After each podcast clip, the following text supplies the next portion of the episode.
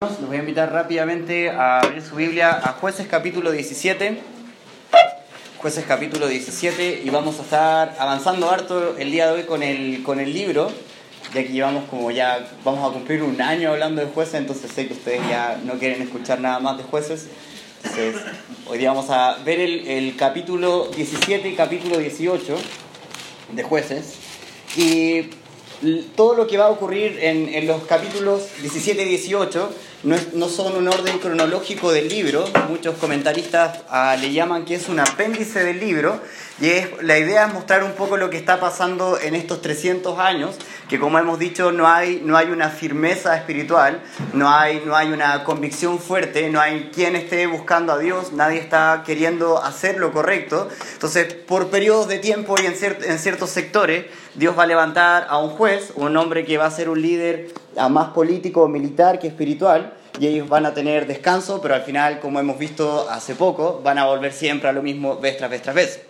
Entonces en el capítulo 17 va a haber, vamos a ver a tres personajes bien interesantes. Uno es Micaía, otro es un levita, alguien dedicado al servicio de Dios, y a una tribu que es la tribu de Dan.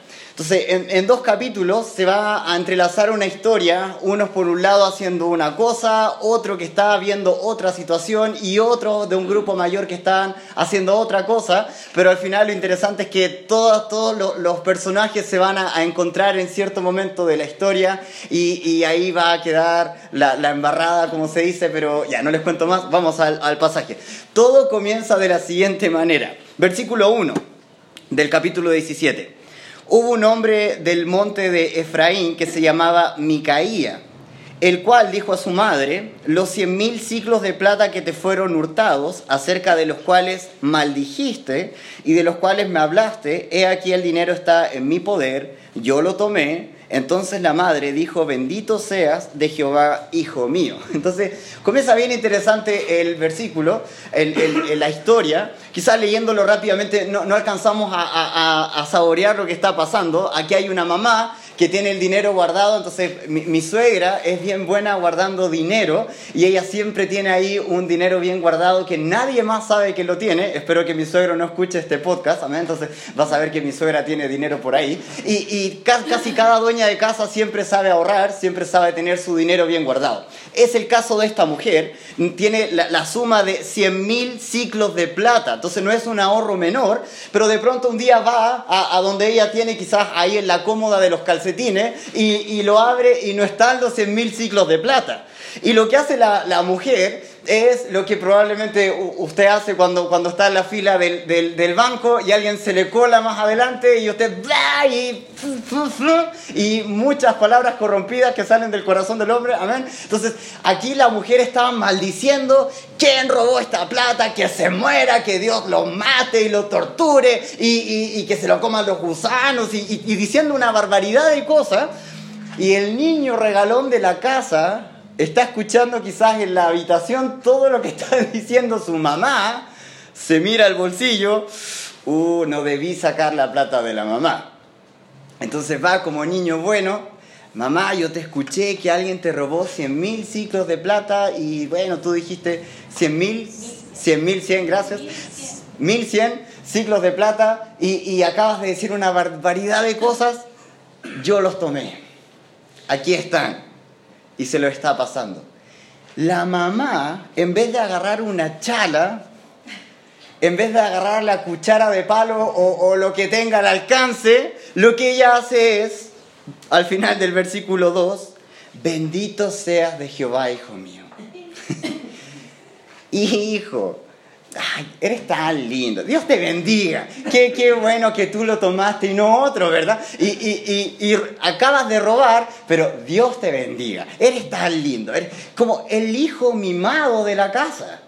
Y, ahí está ocurriendo cosas de la conducta bastante confusas y lo que está pasando en el, en libro de, jueces es que no solamente hay una anarquía política, el versículo que más se va a repetir es que no, en ese tiempo no había rey en Israel, cada uno hacía lo que bien le parecía, es el versículo lema de, del libro de jueces. Entonces cada uno está haciendo lo que le da la gana, hay una anarquía política, pero a la vez también hay una anarquía espiritual. Dios no está gobernando el corazón de las personas las personas no estaban buscando ver la voluntad de Dios, han quitado su oído de, de oír la palabra de Dios. Por lo tanto, lo único que vamos a ver en estos dos capítulos, que todo lo que está pasando es solamente una vida de confusión.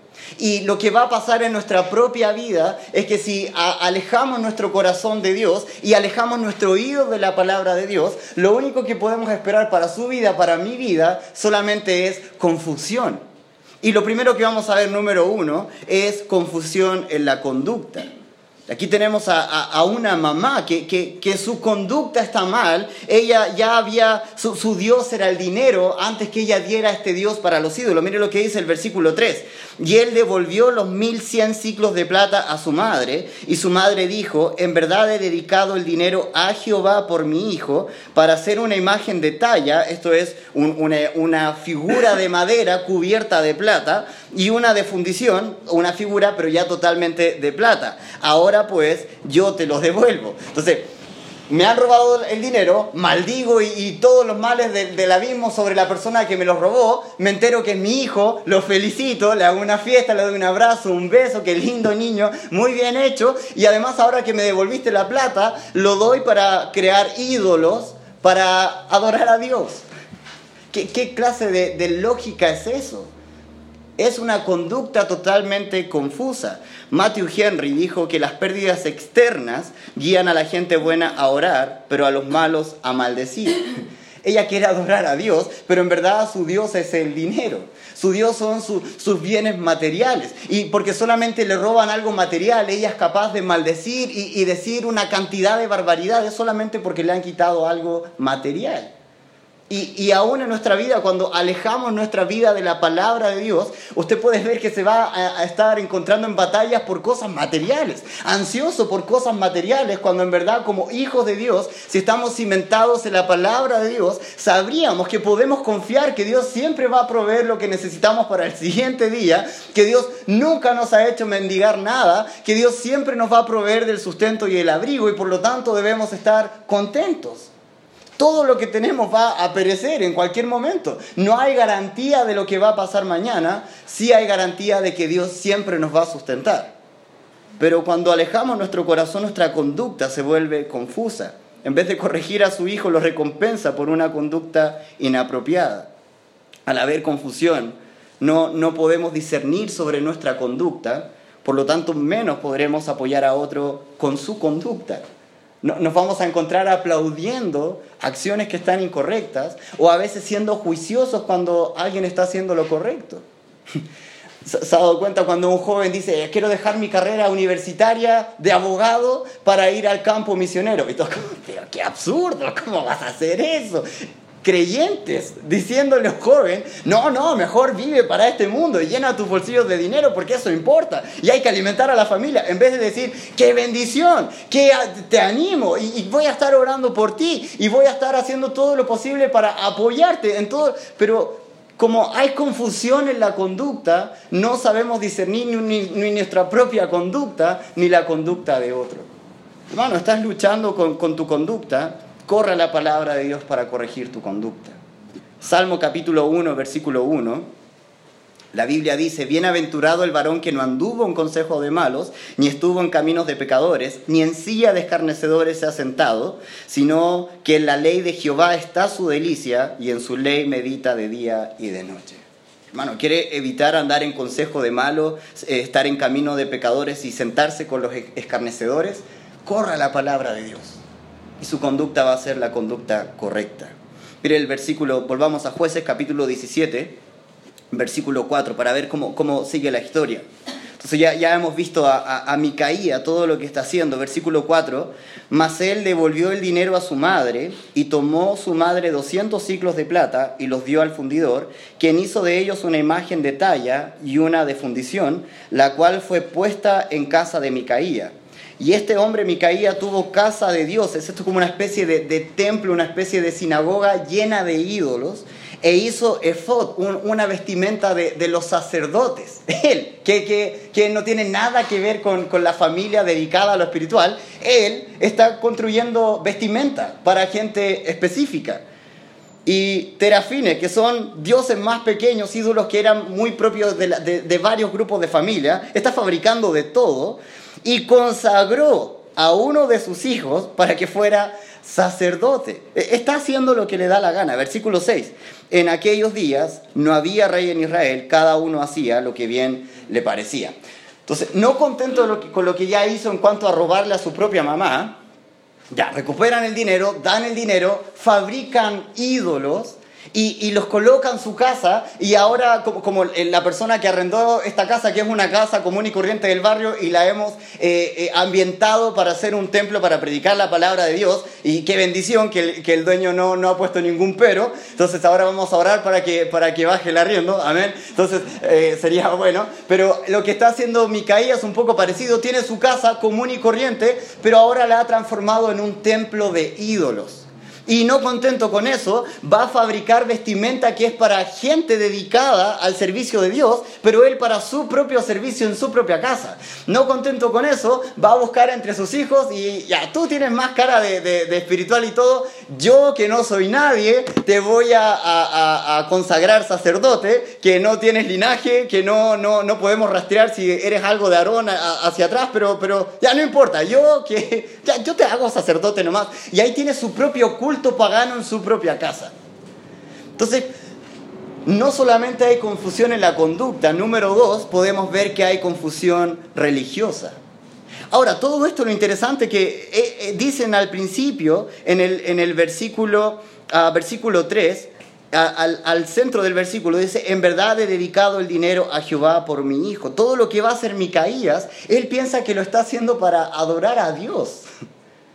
Pero la ley decía que, no debían inclinarse a ningún ídolo, a, ninguna imagen, solamente a Dios. Y él está haciendo una casa de ídolos y, saltándose toda la ley, todo, todo lo, que, lo que hablaba la ley acerca de quién podía servir, quién podía ser sacerdote, quién podía vestir la vestimenta sacerdotal. Él se está saltando todo eso, haciendo lo que le da la gana, pensando que está sirviendo a Dios. Hay una, una confusión religiosa. Ahora estaban actuando totalmente en contra de la voluntad de Dios y arrastrando a toda su familia a lo mismo. Cuando ignoramos la ley de Dios, nuestra religión se vuelve vacía y nos llevará a actuar en contra del plan de Dios.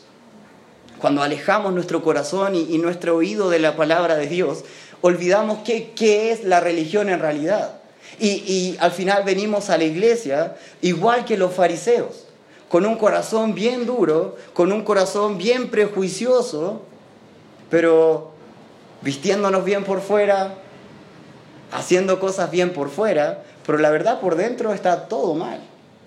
Y, viendo ahí la pirámide haciendo mucho, pero siendo bien poco. Y eso pasa cuando alejamos nuestro corazón de la palabra de Dios. Estás, luchando, hermano, con el propósito de, de, lo que hacemos. Debes correr a la palabra de Dios urgente para que vuelvas a saber por qué estamos haciendo lo que estamos haciendo. Santiago capítulo 1, versículo 27. La Biblia dice, la religión pura y sin mancha delante de Dios el Padre es esta. Es interesante, la religión no se hace en frente del pastor, no se vive en frente de los líderes, vivimos para la audiencia de uno solo y ese es Dios. Lo que hacemos, lo hacemos para estar bien delante de Dios. ¿Y cuál es? Visitar a los huérfanos y a las viudas en sus tribulaciones. Y la última frase me encanta, y guardarse sin mancha delante del mundo. Eso es algo del corazón, no algo que usted pueda hacer por fuera. La verdadera religión se vive en el corazón, delante de Dios, no para impresionar al hombre. Pero cuando nos alejamos de la palabra de Dios, vamos a tener confusión en nuestra conducta, en nuestra religión. Y número tres, mire lo que dice el versículo 7. Aquí va a entrar nuestro segundo personaje, versículo 7 de jueces 17. Dice, y había un joven de Belén de Judá, de la tribu de Judá, el cual era levita y forastero allí. Este hombre partió de la ciudad de Belén de Judá para ir a vivir donde pudiera encontrar lugar, y llegando en su camino al monte de Efraín, vino a casa de Micaía. Y Micaía le dijo, ¿de dónde vienes? Y el levita le respondió, soy de Belén de Judá y voy a vivir donde pueda encontrar lugar. Lo interesante es que los levitas estaban dedicados al servicio del tabernáculo, cuidar los, utensilios y, todo lo que, lo que conllevaba tener un, tabernáculo. Y ellos eran sostenidos por los diezmos del, pueblo de Dios. Entonces cuando ellos venían a presentar una ofrenda, el 10% era para los levitas. Si venían a presentar un sacrificio, parte del sacrificio era de sustento para los levitas. Entonces ellos tenían toda, toda la, la evidencia de estando en el desierto que Dios siempre había provisto. No hubo comida, Dios envió maná. Se aburrieron del maná, quisieron carne, Dios le llenó de codornices. Tuvieron sed, convirtió unas aguas amargas en agua dulce. Después hizo salir agua de una roca. Siempre Dios sustentó, siempre Dios les, dio lo que necesitaban, pero resulta que él ahora se ve un poco afligido en lo económico, se ve un poco afligido en, en el área laboral y decide abandonar sus obligaciones y salir a buscar un nuevo empleo y anda vagando lejos del tabernáculo donde debería estar sirviendo, anda por todas partes buscando un nuevo empleo porque siente que parece que Dios ya no está respondiendo como antes, Dios no está sustentando como antes. Y llega a la casa de, de Micaía. ¿Qué, ¿Qué va a pasar? Mire lo que dice versículo 10. Entonces Micaía le dijo, quédate en mi casa y serás para mí a padre y sacerdote. Y yo te daré 10 ciclos de plata por año, vestidos y comida. ¿Y el levita qué hizo?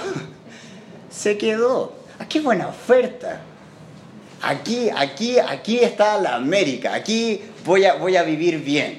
Me olvido de las obligaciones, me olvido de, pasar hambre, de, de, la incertidumbre. Aquí tengo un sueldo, el contrato dice tantos ciclos por año, aparte me van a dar vestido, me van a dar comida. Lo mejor de todo es que voy a subir de nivel no solamente voy a ser el levita, ahora voy a ser sacerdote. Él jamás podría haber aspirado a eso porque no era un descendiente directo de Aarón, solo era levita. Debía estar contento con servir en el tabernáculo, pero él ahora le, dan, le han dado un título mayor y felizmente él se queda. Mire lo que dice el, el versículo 11. Agradó pues al levita morar con aquel hombre y fue para él como uno de sus hijos y Micaía consagró al levita. O sea, ya él no solamente está consagrando a sus hijos, entonces ya el que venga, yo lo consagro nomás, no soy nadie, pero bueno, yo lo hago igual nomás. Entonces ahora consagró al, levita, ah, versículo 12, y Micaía consagró al levita, y aquel joven le servía de sacerdote y permaneció en casa de Micaía. No solamente vemos confusión en la conducta, en la religión, sino que número 3, vemos confusión en las obligaciones. Aquí tenemos a un hombre de Dios que debía estar dedicado al servicio de Dios, pero simplemente está abandonando sus obligaciones. Ahora, por una parte, tenemos aquí al levita, que, él debió, en el momento que, que Micaía le, estaba ofreciendo todo, todo este super contrato, todos estos beneficios, toda esta caja de convenios por trabajar con él, él debió haber dicho, oye, ¿tú quién eres? ¿Tú, qué, te crees consagrándome a mí? Tú, tú ni eres de la familia sacerdotal, tú ni eres de la familia de los levitas. ¿Qué haces consagrando? ¿Qué, es esto de una casa de ídolos? ¿Acaso no sabes que esto no, no honra a Dios? Pero el levita simplemente guarda silencio, sus labios se sellaron y no pudo dar todo el consejo de Dios. Con su silencio finalmente otorgó la razón a Micaía y vio el beneficio más que su deber y optó por la comodidad. En el capítulo 18 vamos a ver a nuestro último, a nuestro último personaje, que son los de la tribu de Dan. Mire lo que dice en el, en el versículo, uh, versículo 1.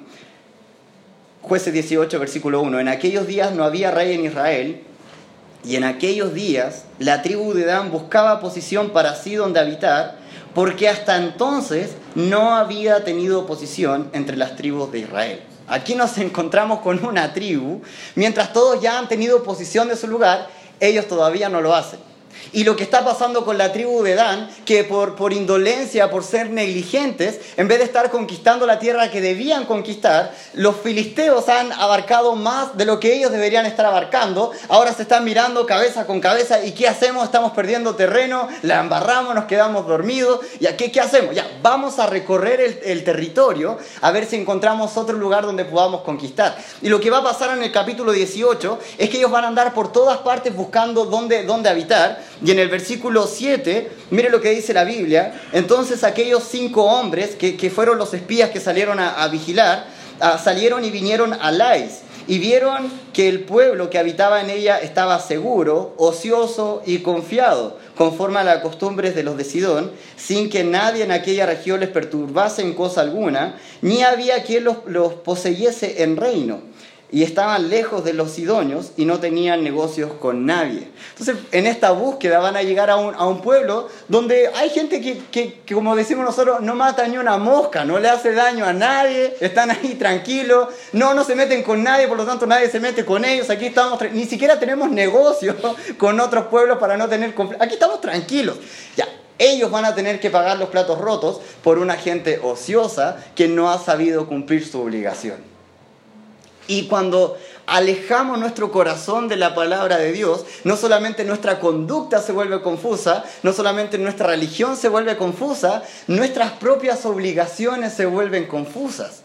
Y, maridos, cada vez que, estamos faltando nuestro deber como, como líderes en la casa, con nuestra esposa, con nuestros hijos, como varones, nuestra conducta, nuestras obligaciones se ve confusa simplemente porque hemos alejado nuestro corazón de la palabra de Dios. Si no tenemos cuidado, no vamos a estar cumpliendo nuestra obligación en casa, en la iglesia, en la sociedad, en ninguna parte. Porque si no estamos bien firmes en la palabra de Dios, nuestras obligaciones se van a ver totalmente confusas. ¿Estás luchando con tus obligaciones, hermanos? Adivina qué, corre a la palabra de Dios corre a ella, porque solamente al llegar a la palabra de Dios vas a tener ánimo en el cumplimiento de tus obligaciones y deberes. Mira, escucha lo que dice Hebreos capítulo 4, versículo 13 un versículo que puede animarnos con nuestra obligación, dice, y no hay cosa creada que no sea manifiesta en su presencia, antes bien todas las cosas están desnudas y abiertas a los ojos de aquel, ¿qué dice la última? Ayúdame a leer la última parte, ¿a quién tenemos qué cosa? Que dar cuenta. ¿Sabe qué, hermano? Versículos como este nos animan a cumplir nuestra obligación, a cumplir nuestro deber, porque un día vamos a ver a nuestro Señor y Salvador cara a cara y tendremos que dar cuenta acerca de cómo guiamos nuestro matrimonio, acerca de cómo criamos a nuestros hijos, acerca de qué hicimos con el regalo de la salvación, qué hicimos con el mensaje de salvación. Tenemos que dar cuenta un día y versículos como este nos van a animar a cumplir con nuestra obligación y deberes. Pero si ignoramos versículos como este, ignoramos la palabra de Dios, vamos a andar eh, privilegiando la comodidad, privilegiando el deseo, privilegiando las vacaciones, privilegiando el, el, aunque no nos corresponde, simplemente porque estamos ignorando la obligación, ignorando los deberes. Debemos correr a la palabra de Dios si queremos cumplir con nuestra obligación.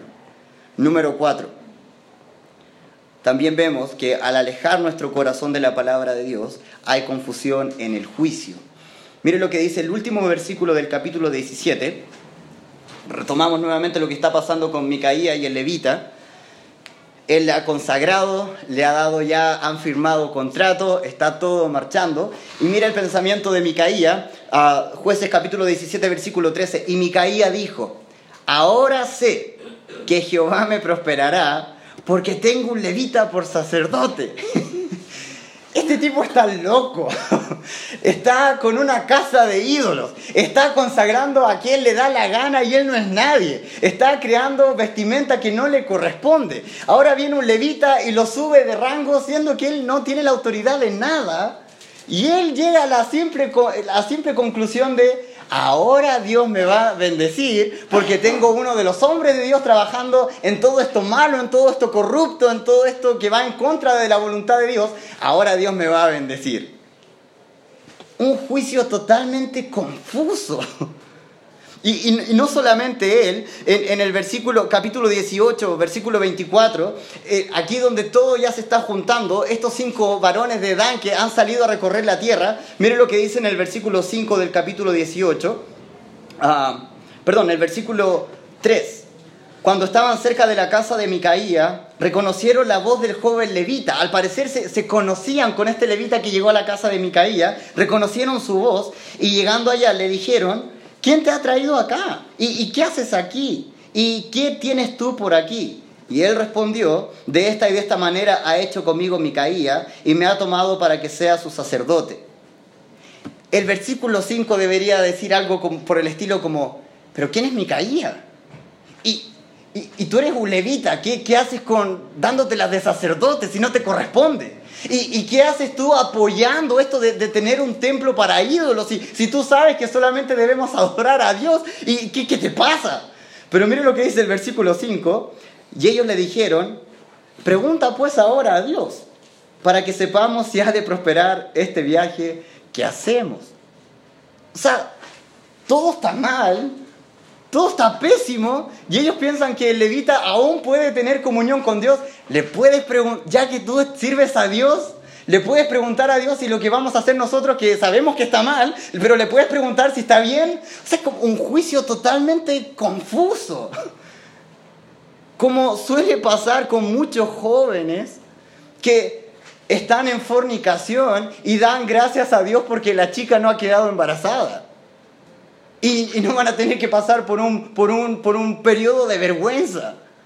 Como muchos varones que están en el trabajo haciendo cosas que no están correctas, pero dando gracias al final del mes porque las ganancias subieron, aunque saben que no lo hicieron de la forma correcta.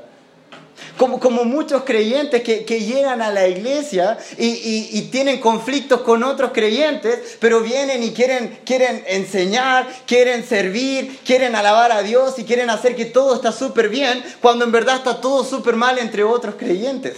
El pastor Chad Gordon nos contaba que en su iglesia, cuando él fue pastor, por años familias completas llegaban a la iglesia y, solo llegaban y se congregaban y bien serviciales, bien amorosos con todo el mundo, pero a la hora que él los convocaba para algo, simplemente no llegaban y directamente iban donde el pastor. Dice, no cuentes con nosotros porque nosotros no estamos de acuerdo contigo y no nos parece que estés aquí de pastor y no te vamos a apoyar, pero ellos por fuera llegaban súper amorosos a alabar al Señor y pensando que todo está bien con el Señor. Un juicio totalmente confuso. Y eso sucede cuando hemos alejado nuestro corazón de Dios y por ende hemos alejado nuestro oído de lo que la palabra de Dios dice. Nuestro juicio se ve confuso, nos vamos a encontrar dando gracias por cosas que en verdad deberíamos sentirnos avergonzados. Si está algo mal con, con, el juicio, debes recordar Proverbios capítulo 14, versículo 12, que dice que hay camino que al hombre le parece derecho, pero su fin es camino de muerte. Y aquí está Micaía diciendo, bueno, Dios me va a prosperar ahora con todo lo malo, que, todo lo aborrecible que estoy haciendo, Dios me va a prosperar. Los de Dan, por otra parte, buscando dirección donde ya claramente no hay dirección. Y suele pasar con nosotros cuando no vamos a la palabra de Dios, vamos a buscar consejo matrimonial donde el compañero de trabajo que engaña a su esposa o, o, o, pedir consejo al que está totalmente en pecado para pedir ayuda de cómo yo salir de mi pecado, un juicio totalmente confuso. Si el juicio no ha andado bien, hermano, corre a la palabra de Dios. Solo ahí puedes tener sabiduría y cordura. Rápidamente, solo por, por el tiempo se lo voy a leer rápidamente, pero en el libro de Proverbio capítulo 1, los primeros siete versículos dan la razón de por qué se escribió Proverbio. Dice, los proverbios de Salomón, hijo de David, rey de Israel. ¿Por qué se escribió todo esto? Para entender sabiduría y doctrina, para conocer razones prudentes, para recibir el consejo de prudencia, justicia, juicio y equidad, para dar sagacidad a los simples. Soy yo, que, hay esperanza para los simples, hermanos. Podemos tener sabiduría los que somos bien simplones. Pues, si vamos a la palabra de Dios, podemos tener sabiduría. Y a los jóvenes, inteligencia y cordura. Siempre los jóvenes no saben qué hacer, los jóvenes no, no tienen idea para dónde va la micro. No, joven, ven a la palabra de Dios. Ahí vas a encontrar cordura. Oirá el sabio y aumentará el saber, y el entendido adquirirá consejo para entender proverbio y declaración, palabras de sabios y sus dichos profundos. El principio de la sabiduría es el temor de Jehová. Los insensatos desprecian la sabiduría y la enseñanza. Hermano, está faltando cordura, está faltando sabiduría, está faltando el juicio en ciertas decisiones que estás tomando. Corre a la palabra de Dios. Ahí está toda la fuente de la sabiduría, ahí está la única fuente de cordura. Por último, no solamente cuando alejamos nuestro corazón de la palabra de Dios, no solamente hay confusión en la conducta, no solamente hay una confusión en la religión, en las obligaciones o en el juicio, sino que, por último, número 5, hay confusión en las convicciones. Y, puedes ver en, todo el libro, el, pueblo de Dios antes de entrar a, la tierra prometida y a este periodo de los jueces, ellos habían hecho una declaración súper importante en el libro de, de, Josué. Ellos dijeron, nunca tal acontezca que dejemos a Jehová para servir a otros dioses. Palabras del mismo pueblo de Dios. En otro versículo ellos dijeron, a Jehová nuestro Dios serviremos y a su voz obedeceremos. Pero aquí tienes a Micaías haciendo un templo para ídolos pensando que así se sirve a Jehová, no era la forma.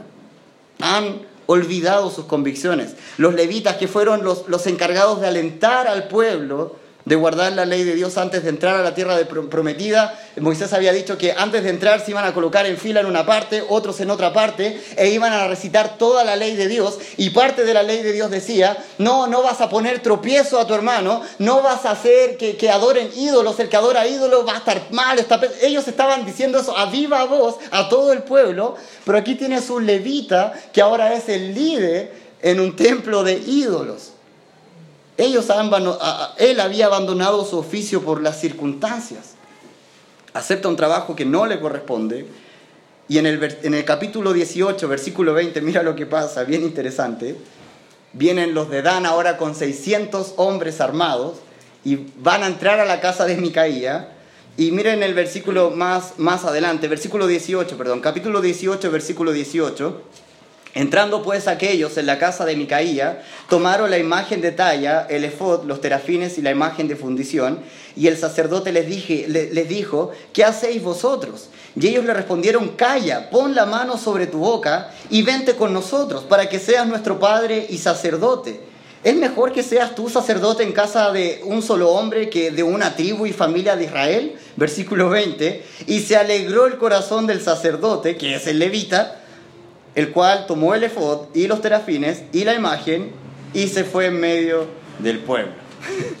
o sea, este levita no solamente ha abandonado su obligación, ha olvidado sus convicciones de, obligación, de religión, ahora está abandonando incluso convicciones de, persona, la lealtad. Por último, Micaía le abrió las puertas de su casa, le ha dado sustento, andaba vagando como, como un mendigo por todas partes, él le abrió la puerta a su casa, le ha dado sustento, pero ahora le dan otra oferta. Mira, entre una iglesia de 100 a una iglesia de 5.000 personas, imagínate eso, un culto mucho más grande, el diezmo mucho más grande, ah, a ver, sumando, restando nos vamos nomás. Ya, yo, no se preocupen, yo agarro los ídolos, yo agarro la ropa, nos fuimos a la iglesia mayor. O sea, cero convicción, cero lealtad. Y eso es lo que está pasando cuando nos alejamos de la palabra de Dios. Olvidamos nuestras propias convicciones. olvidamos la base de lo que somos, la base de lo que hacemos. Todo se ve totalmente confuso por abandonar la palabra de Dios. Ellos habían abandonado absolutamente todo, ya no tenían a qué aferrarse, todas sus convicciones estaban totalmente confusas. ¿Has sentido que tus convicciones, hermanos, han estado debilitadas el último tiempo? Debes correr a la palabra de Dios urgente. Solamente ahí puedes obtener firmeza y afirmar tus convicciones. Proverbio capítulo 23, versículo 23. La Biblia dice, compra la verdad y no la vendas la sabiduría, la enseñanza y la inteligencia. Como, como alguien que, desea prepararse para el día de mañana fundar alguna iglesia, aún el mismo pastor Francisco y Mirko, nuestro cuidado debe ser no, no ir a buscar la mejor oferta de iglesia, no, no ser un asalariado y comprometer el mensaje de la palabra de Dios por el temor de un sueldo. Con esta historia termino. Mi predicador favorito, un, un hombre de Dios que hizo una gran obra en Perú, por, por, por, por, cosas de su familia tuvo que volver a los estados y una iglesia supo que estaba ahí, le mandó a buscar para ser el pastor de, de, una iglesia que estaba sin pastor y deseaban tenerle a él por un excelente predicador y estaba predicando la palabra de Dios y, y, llegó al libro de Romanos y comenzó a enseñar el libro de Romanos y cuando comenzó a enseñar en Romanos que no hay condenación, que la, salvación es para todas las personas y no solamente un grupo determinado y que hay que evangelizar y que hay que hacer esto y lo otro, enseñar la Biblia, muchas familias se ofendieron y salieron de su iglesia. El, día de hoy ya no tiene iglesia. se quedó sin nadie, pero La enseñanza es, no comprometió nunca el mensaje. Hablando con él fue, hermano, ¿qué puedo hacer por ti? quiero orar por ti y voy a estar orando por ti, tu familia, tu ministerio. Y, y lo interesante de él está súper tranquilo, está súper feliz porque me dice, no comprometí el mensaje simplemente por un sueldo. Y hermanos, varones, no debemos comprometer nuestras convicciones simplemente por las circunstancias. No, no debemos apartar nuestro corazón de la palabra de Dios y arriesgar que nuestras convicciones sean confusas. Debemos comprar la verdad y nunca venderla. Salmo capítulo 25, versículo 5, debemos tener esta oración como la tuvo el salmista. Él, él dijo, encamíname en tu verdad y enséñame, porque tú eres el Dios de mi salvación, en ti he esperado todo el día. Dios, enséñame. Por favor, quiero estar bien plantado en la palabra porque el día que no lo esté, mis convicciones se van a ver confusas. Y es lo que nunca debe pasar en nuestra vida. Has fallado en tu conducta, has perdido tu rumbo cristiano, has decaído en tus obligaciones, has tomado malas decisiones por falta de juicio, has decaído en tus convicciones. Hermano, la invitación el día de hoy es a que te arrepientas y vuélvete de todo corazón a Dios y a su palabra para que su palabra guíe nuestra vida. Vamos a tomar un tiempo para orar. Dios te doy muchas gracias por esta historia, por estas vidas bien confusas, pero que de alguna forma nos ayudan a ver también que nuestra vida muchas veces se va a ver en confusión si abandonamos tu palabra. Te pido, Dios, por, por cada hermano, cada dama, cada joven, cada señorita que se ha sentido identificado con, con alguna parte de esta historia. Y te pido que si alguien está luchando con confusión en alguna área de su vida, hoy, hoy entienda que la única dirección donde ir es a ti, que el único lugar donde poder encontrar refugio es en tu palabra. Y ayúdanos, Señor, a ser personas con una vida clara, con metas claras, con acciones claras y no vivir una vida confusa como lo hacen todos los que viven lejos de tu palabra. Haz una obra en la vida y corazón de mis hermanos y te daré la honra y la gloria.